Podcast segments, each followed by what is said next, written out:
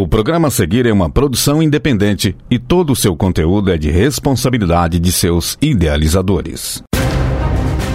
Boa noite, ouvinte ligado na Rádio Universitária FM. Helder Rodrigues na área, está no ar o Tiro Livre, programa que dá o pontapé inicial da sua semana esportiva. Para isso, hoje ao meu lado está meu amigo Felipe Ponzio. Boa noite, Felipe. Boa noite, Helder, e a você também, ouvinte da Universitária FM 107,5. Estamos iniciando mais um Tiro Livre, programa que é uma iniciativa da PROAI, a Pró-Reitoria de Assistência Estudantil da UF. Estamos diretamente dos estúdios da Universitária FM para trazer para você o melhor do mundo do esporte. E para ficar sempre pertinho da gente, siga nossas redes sociais. Nosso Instagram e Twitter são arroba Tiro Livre UF. Acompanhe o Tiro Livre por lá e não perca nada do esporte do Brasil e no mundo. No Tiro Livre de hoje, confira. Andrei Globo vem com as novidades do esporte regional, com o Praia Clube na Superliga de Vôlei Feminina. No quadro nacional, é a vez da Samira Batalha falar sobre a Superliga de Vôlei e mais. No tradicional Giro pelo Mundo, Andrei volta para falar sobre a Copa do Mundo e da Champions League América de Basquete. E na onda da Copa, Matheus Batista fala sobre a eliminação do Brasil nela. Na súmula dessa semana, Arthur Martins vai falar sobre as seleções africanas no Mundial, com a marcante performance de Marrocos. E é claro, antes do apito final, você fica ligado nos serviços da semana. Então continuem sintonizados, sintonizadas, porque o Tiro Livre está no ar. Segunda-feira também é dia de resenha. Porque o esporte não para. Está começando. Tiro Livre. Tiro livre no ar e a gente começa falando sobre o Praia Clube na Superliga de Vôlei e mais. Para falar mais sobre o esporte regional, é a vez do Andrei Gobo. Destaques de Uberlândia e região. Fala aí, Andrei. Boa noite, Felipe. Boa noite, Helder. Uma excelente noite para os ouvintes de Tiro Livre. Vamos começar o nosso giro regional falando sobre o Praia Clube na Superliga de Vôlei Feminino, que venceu o Lanterna Brusque por 3 sets a 0. O tiro livre estava lá, então logo mais, mais informações. O jogo, o último do ano no Praia na Superliga, tinha tudo para ser um jogo tranquilo, já que a equipe catarinense não tinha ganhado um set sequer em todo o campeonato. O primeiro set parecia que o caminho ia ser esse mesmo, já que o time do Praia passou o carreto e não deixou o time do Sul sequer chegar perto da vantagem, fechando o primeiro set por 25 a 13. Mas como tudo pode mudar de um momento para outro, o Brusque voltou mais intenso e o Praia tomou um susto com tamanho ritmo repentino. Apesar disso, as jogadoras aurinegras conseguiram impor na disputa ponto a ponto e fecharam o segundo set, com a Carolina em destaque, 25 a 23. Logo em seguida, a equipe do Praia começou o terceiro set até melhor, mas o Brusque veio atrás e virou o jogo. Agora, a disputa ponto a ponto voltava e agora favorecendo o time sulista, que ganhava a um ponto e levava ao empate. Alguns tempos depois, a equipe do Praia conseguiu levar a vantagem, mas que essa disputa foi levada para o desempate, com o Praia fechando o jogo em 27 a 25. Tainara, que foi o destaque da partida e ganhou o prêmio de melhor jogador em quadra, destacou a importância do emocional em jogo, principalmente em momentos instáveis. Bom, você falou, né? Muitos altos e baixos, acho que manter a concentração do começo ao fim Nenhum time na Superliga hoje mais é bobo, né? Todo mundo quer ganhar, não tem mais aquele que não é tão favorito, todo mundo tá ali pra brigar. Então acho muito importante a gente estar com a cabeça focada do começo ao fim. Porque senão, vocês viram, é, ficou difícil pra gente, né? Buscar um placar de 22 a 19, eu acho, né?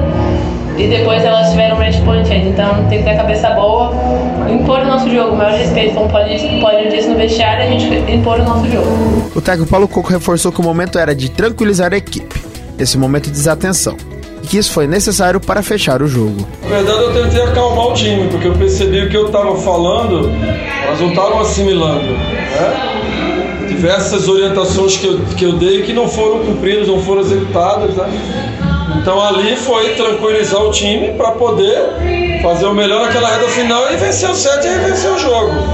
Por isso das trocas, né? Até demorei um pouco, né? Porque minha intenção era realmente não colocar as duas. Né? Mas a vitória ali naquele momento era o mais importante. Naquele momento foi simplificar o máximo possível, tranquilizar o mais possível para tentar fechar o jogo. Ainda tivemos oportunidades e ainda desperdiçamos, né? Porque ainda estava muito afobado na situação de bola de graça, de você ter uma qualidade no, no, no, apoio, na entrega de bola, né? uma definição ali que combinação equivocada que a gente fez. Mas, graças a Deus, a gente conseguiu fechar. Pelo menos o desgaste foi menor. O Praia Clube joga agora o Mundial de Clubes na Turquia. Na quarta-feira, às 10h30 da manhã, a equipe uberlandense estreia contra o time turco Exabase. Paulo Coco também destacou a importância do campeonato, mesmo com o Praia sendo visto como um azarão. Não, é muito importante pra gente participar, né? Tá sendo reconhecido como uma das grandes equipes, tá brigando pelos principais torneios aqui do Brasil, da América do Sul nos últimos anos. É sempre gratificante pra gente. É lógico que a gente quer conquistar mais títulos, né? ninguém fica satisfeito somente chegar na final. É, e a gente sabe que o Mundial é uma grande vitrine, né? Que muitas vezes é num momento impróprio. E pra gente que é aqui da América do Sul, termina que dificulta com a, com a situação de viagem. Você tem que ir um pouco antes dos times da Europa. Ali eles estão, os dois turcos não viajam. A Itália está ali, faz duas horas de voo, o voo que a gente vai para Maringá. Eles estão fazendo para jogar o Mundial. Então, a nossa dificuldade é essa no calendário. Mas em termos de jogos é muito importante. Não fosse esse acúmulo de jogos antecipados e o desgaste físico, né, o aspecto técnico, jogar, a gente precisa jogar contra equipes desse nível. As vantagens desses clubes e dessas equipes que eles estão jogando é, semanalmente jogos desse nível. Né, e a gente aqui não tanto. Né, então essa que é a grande diferença dos times da Europa e os nossos daqui do Brasil, principalmente né, que ainda na América do Sul, em termos de clube, a gente não tem. Você vê aí, o sul-americano é sempre a hegemonia brasileira, então a gente tem que evoluir nesse quesito, né? Nível de jogos e tal. Não sei, agora o calendário realmente é uma coisa que a gente tem que é, pensar de uma maneira assim mais equilibrada, digamos assim. Né? Para finalizar, depois de dois anos sem acontecer, devido à pandemia, o futebol contra a fome voltará a ser realizado em Uberlândia. A partida amistosa entre jogadores, ex-jogadores, celebridades e personalidades acontecerá no dia 26 desse mês, às 7h30 da noite, no estádio Parque do Sabiá.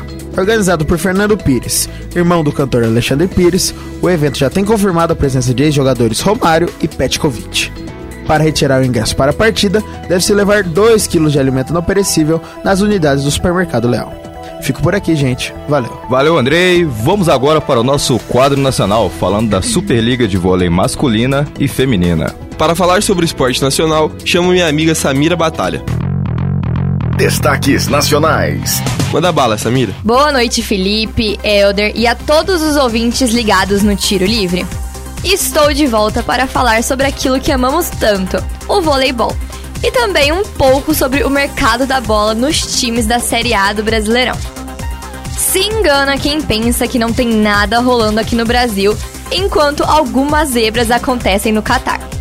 Na terça, dia 6, abrindo a nova rodada da Superliga Masculina, o Praia venceu o Abel Moda Vôlei por 3 a 0, como muito bem dito pelo meu amigo Andrei. O destaque da noite foi o jogo entre Gerdau Minas e Sesc Rio segundo contra o sexto colocado. E se tem um time que está dando trabalho, mas vacilando na hora de finalizar o tie break, esse time é o das rubro-negras. É o terceiro jogo perdido por 3 a 2 no turno.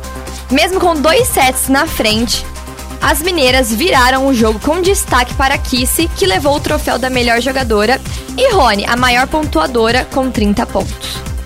O restante dos jogos aconteceu no sábado. Unilife Vôlei Maringá enfrentou o Fluminense e perdeu em casa por 3 sets a 1 e segue em nono.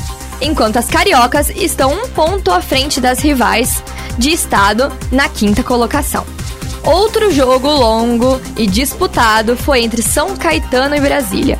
O time da capital venceu por 3 sets a 2, chegando à sua segunda vitória na competição. O fechamento da rodada ficou por conta de Osasco e Barueri, sem muitas dificuldades, o Osasco superou as adversárias com 3 sets a 0 e voltou para o G4 do campeonato. A líbero do time e da seleção brasileira Natinha foi escolhida como a melhor do jogo. Na Superliga Masculina, a nona rodada começou na quarta-feira, dia 7, com Montes Claros, América Vôlei contra SESI São Paulo, que levou o jogo em 3 sets a 1 e segue na disputa do primeiro lugar com o Cruzeiro, que tem dois pontos a mais, apesar do número de vitórias ser o mesmo. No dia seguinte, Araguari enfrentou o Brasília e levou por 3 sets a 0 sem maiores dificuldades.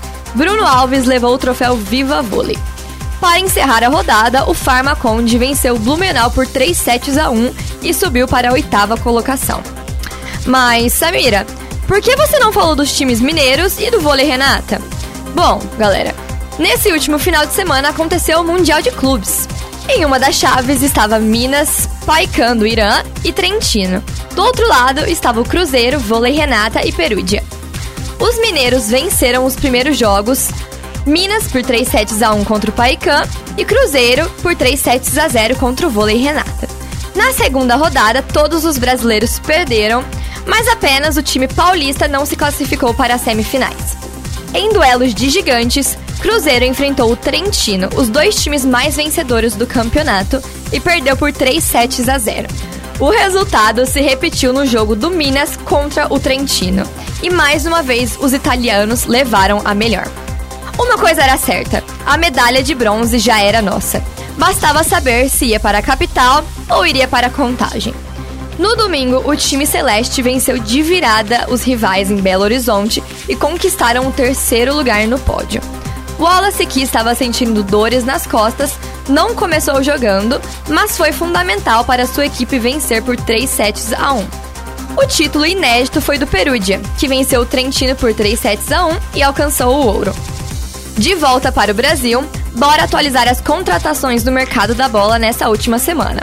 No São Paulo, tivemos movimentações interessantes, como a chegada do atacante Pedrinho, ex-América Mineiro de empréstimo do Lokomotiv da Rússia. Rafael, ex-Galo, foi vendido para o Tricolor em uma operação na casa de 5 milhões, o que rendeu uma boa economia para o Atlético Mineiro investir em outras contratações o Grêmio anunciou um pacote de contratações nos últimos dias, incluindo Reinaldo, lateral esquerdo vindo do São Paulo, Everton Galdino, meio-campista emprestado da Tombense, e Bruno Uvini, zagueiro que estava sem clube. O Santos vem apresentando boas contratações até agora, começando pelo técnico Odair Helman, que já foi auxiliar técnico da seleção brasileira na Olimpíada de 2016, quando o time conquistou o ouro. Na zaga, Messias, vindo do Ceará, também do time cearense. Agora no ataque, Mendoza. Bom, pessoal, me despeço por hoje aqui do programa.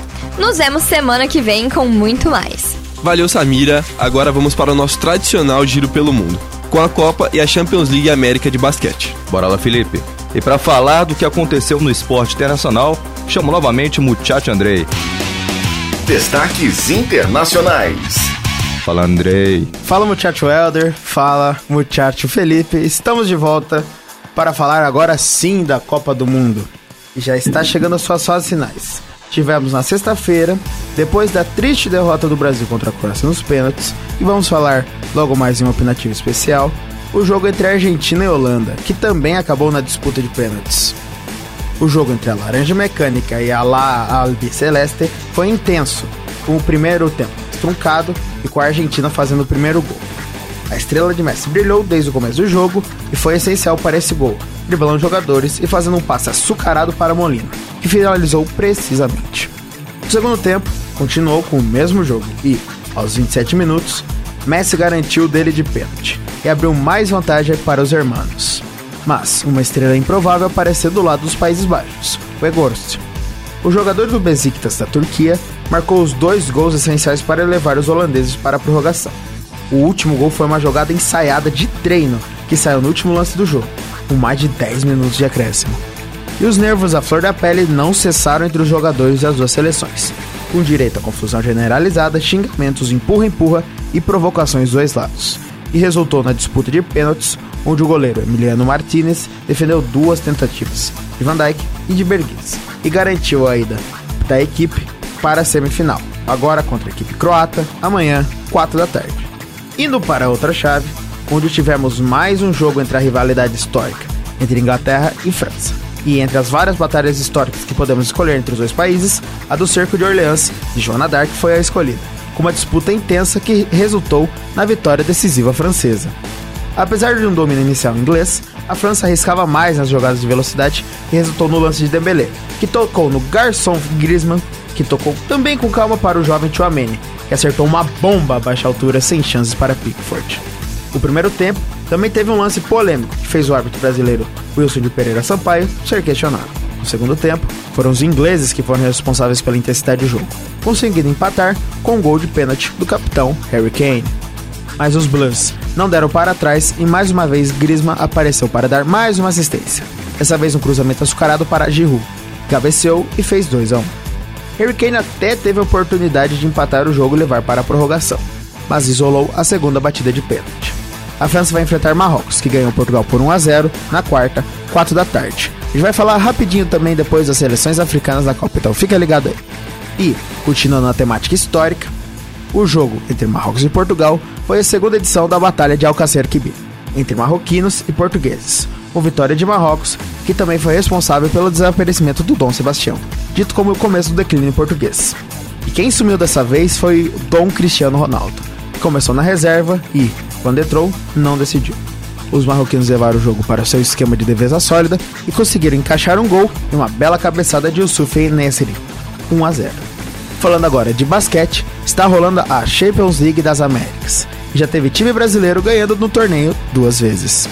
O Franca Basquete ganhou da Universidade de Concepção do Chile na sexta-feira por 106 a 92, com um começo de partida avassalador e uma recuperação da equipe chilena, mas que não foi o suficiente para tirar a vitória do time paulista. Já no sábado, a equipe do Franca ganhou do argentino Obras Sanitárias por 104 a 87, em um jogo de superioridade brasileira e tentativa de recuperação argentina, mas os francanos não tomaram conhecimento e levaram mais uma vitória. 1, 2, 3 Minas está jogando nesse momento contra o Bigal do Uruguai e joga amanhã contra o Quimsa da Argentina, às 7 da noite. Já o Flamengo também joga contra o Instituto de Córdoba amanhã, 9 e meia da noite, e contra o Penharol, na quarta, 7 horas da noite. Fico por aqui, gente. Valeu. Valeu, Muchacho Andrei. Pra quem acha que o tiro livre é só esporte, aqui tem cultura também, viu? E aproveitando a tua fala, vamos falar da triste eliminação do Brasil nas quartas de final na Copa do Mundo. Como todo mundo já sabe, mais uma vez o sonho do Hexa foi adiado.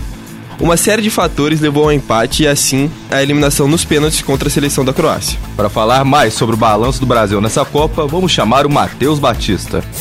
Agora, no Tiro Livre. Opinião. Boa noite, Matheus. Boa noite, Helder. Boa noite, Felipe. Boa noite a você, ouvinte ligado aqui no Tiro Livre. Sim, hoje é dia de mexer na ferida, acionar os gatilhos e falar da eliminação do Brasil na Copa. A contagem regressiva para o Hexa estava chegando no final. Faltavam 4 minutinhos para o fim do jogo. 4 minutos para sonharmos com o maior Brasil e Argentina da história. Mas o sonho foi embora no momento que o chute de Petkovic entrou na rede de Alisson. Temos cinco títulos, todos em cima de seleções europeias.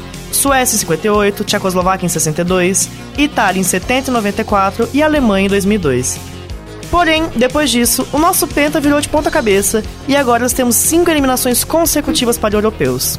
França, Holanda, Alemanha, Bélgica e agora a Croácia. Em todas elas, tivemos uma semelhança que foi um vilão. O meião do Roberto Carlos, a expulsão do Felipe Melo, a lesão do Neymar, a escalação do Bernard, o chute do Renato Augusto que não entrou, o Fred não voltando para marcar, a arbitragem, o gato que o membro da comissão técnica jogou do palanque. A gente precisa dessa do salto. Pra nossa torcida, nós nunca perdemos porque o adversário foi melhor, e sim porque o juiz roubou, a gente errou muito, o goleiro do outro time fez milagres e tudo mais. Chegou a hora de reconhecer o mérito do adversário. A Croácia é a atual vice-campeã da Copa e fez uma excelente campanha nas eliminatórias para a competição. Além disso, a equipe está nas semifinais da Liga das Nações e só não foi mais longe na Eurocopa porque perdeu para a Espanha no detalhe, em uma partida maluca que acabou em 5 a 3 para a Fúria. Portanto, não é um time fácil de se enfrentar, e a gente sabe disso porque jogamos contra eles em 2014. A equipe croata tem excelentes peças individuais, como Brozovic, Kovacic, Perisic, Gvardiol e Livakovic, além da genialidade do incansável Luka Modric. Ainda é uma seleção muito cascuda e que sabe sofrer dentro de campo, principalmente em Copa do Mundo. A Croácia é um país relativamente jovem, tendo estreado em Copas no ano de 1998 na França. Desde lá, o time participou nos anos de 2006, 2014, 2018 e 2022. Em duas edições, ficou na fase de grupos, nos anos de 2006 e 2014, e nas outras três, alcançou pelo menos as semifinais. Além disso, a única vez que a seleção europeia decidiu uma partida de mata-mata nos 90 minutos foi na Copa de 98, quando passou por Romênia e Alemanha, caindo só para a França nas semis. Sim, em 2018 e 2022, a Croácia enfrentou a prorrogação em todas as partidas, menos na final da Copa anterior. Ou seja, seria fatal que a partida de sexta ultrapassasse a barreira dos 90 minutos. O Brasil não está acostumado a jogar na prorrogação e sentiu muito fisicamente os momentos finais da partida. Além disso, é importante ressaltar o aspecto psicológico. Tanto na Rússia quanto no Catar, Tite optou por não levar psicólogos junto à delegação para a Copa, o que é um absurdo. Se a mente não está bem, o corpo não funciona direito. E isso afetou demais os jogadores, muito por conta da ótima tática da equipe croata que envolveu o Brasil.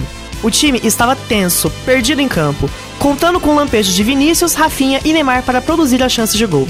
Mesmo que não tenha sofrido tanto na defesa, a seleção parecia assustada, sem saber o que fazer para ultrapassar o meio-campo e a defesa croata. Livakovic, Gvardiol e Juvanovic foram monstruosos na defesa. O meio-campo com Modric, Kovacic e Brozovic, um dos mais fortes dessa Copa, ditou o ritmo do jogo como bem entendeu. O ataque levava perigo com Perisic e no único chute a gol, a bola de Petkovic entrou. Mesmo assim, é presunçoso dizer que a Croácia ganhou na sorte. As únicas chances de perigo real do Brasil foram os três chutes cara a cara que Neymar perdeu e custaram caro. Sim, ele fez o gol na prorrogação, mas tudo foi por água abaixo nos pênaltis. E é aí que Tite demonstrou toda a sua apatia e falta de preparação para essa decisão. Onde já se viu um treinador que não dá instruções para sua equipe antes das cobranças? Onde já se viu um treinador que literalmente dá as costas para seus comandados na hora que eles mais precisam de ajuda? Tite errou e errou muito. Errou quando tirou Militão, que faz um excelente jogo. Errou quando colocou Fred, tendo Fabinho e Bruno Guimarães no banco. Errou ao insistir em Paquetá sendo engolido por Kovacic e Brozovic no meu campo. Mas o maior erro do seu Adenor foi colocar Rodrigo, que nunca foi nem titular da seleção, para abrir a série de cobranças. Neymar, líder técnico e do elenco, devia ter chamado a responsabilidade e batido esse pênalti, para dar maior tranquilidade aos próximos batedores e jogar um pouco de pressão no time croata. Infelizmente, o craque não cobrou nem esse, nem o segundo, nem nenhum outro. Na Copa Africana das Nações, Mohamed Salah foi duramente criticado por pedir para ser o último a bater o pênalti, mas a seleção do Egito perdeu antes que essa cobrança chegasse.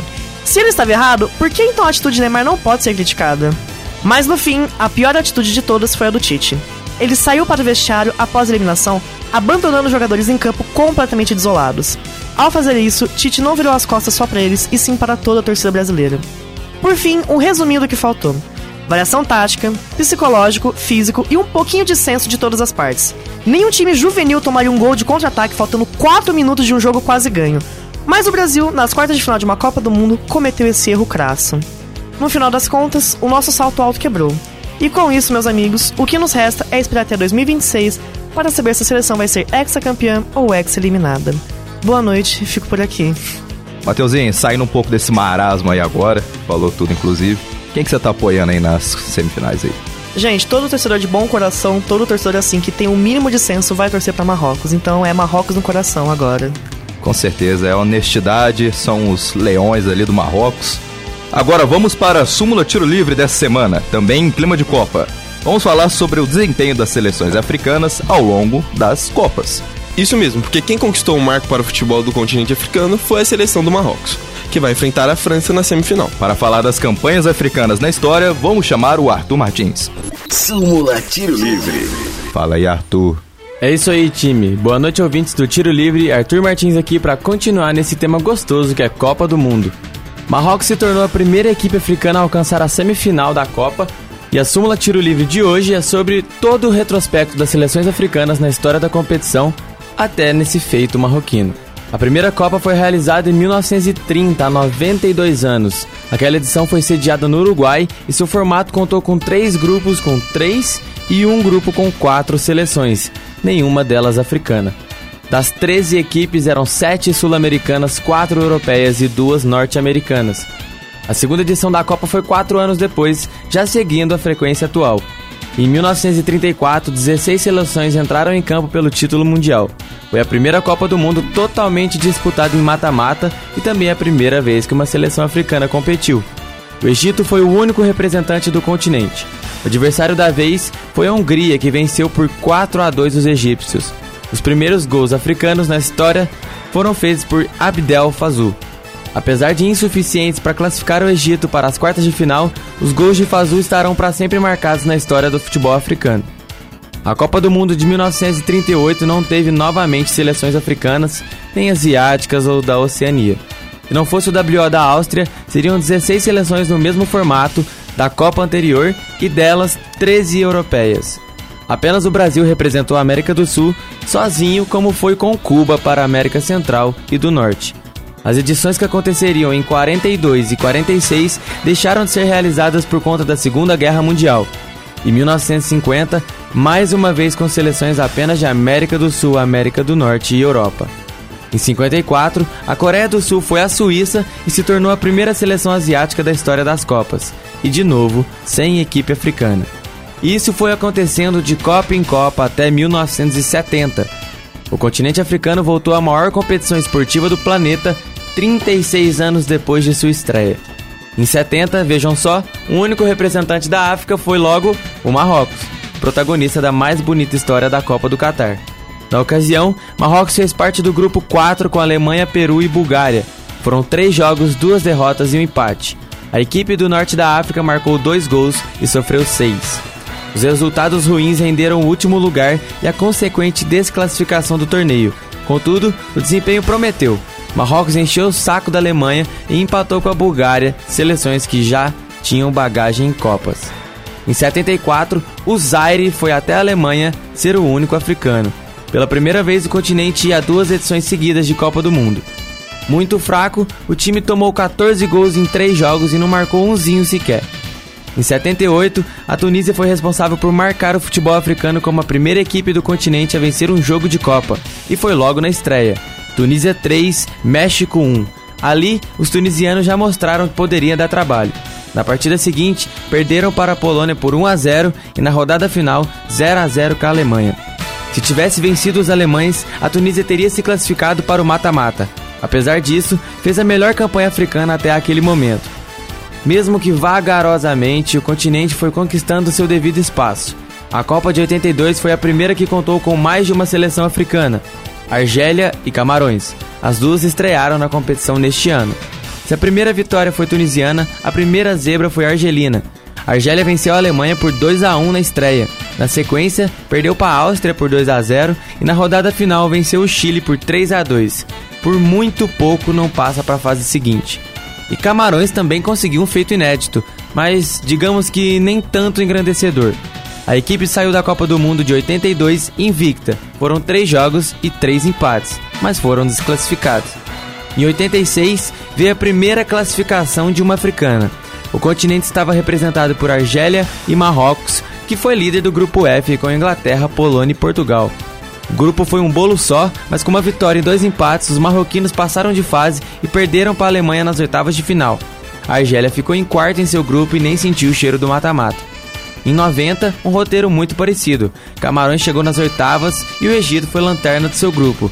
Só que teve um belo adicional. As oitavas foi contra a Colômbia e os camaroneses venceram por 2 a 1, sendo a primeira seleção africana no top 8 do mundo. Nas quartas, Camarões perdeu para a Inglaterra. Em 94 e 98, a Nigéria bateu oitavas de final. Em 2002, Senegal chegou ao mata-mata e foi até as quartas, egalando a campanha de Camarões em 90. Em 2006, Gana chegou às oitavas e levou 3 a 0 do Brasil. 2010 foi gigantesco. Pela primeira vez em 80 anos desde a primeira edição de Copa, o continente africano sediaria a competição. O país escolhido foi a África do Sul. Apesar da participação de cinco seleções e de craques de renome mundial como Didier Drogba e Samuel Eto'o, somente Gana foi ao mata-mata.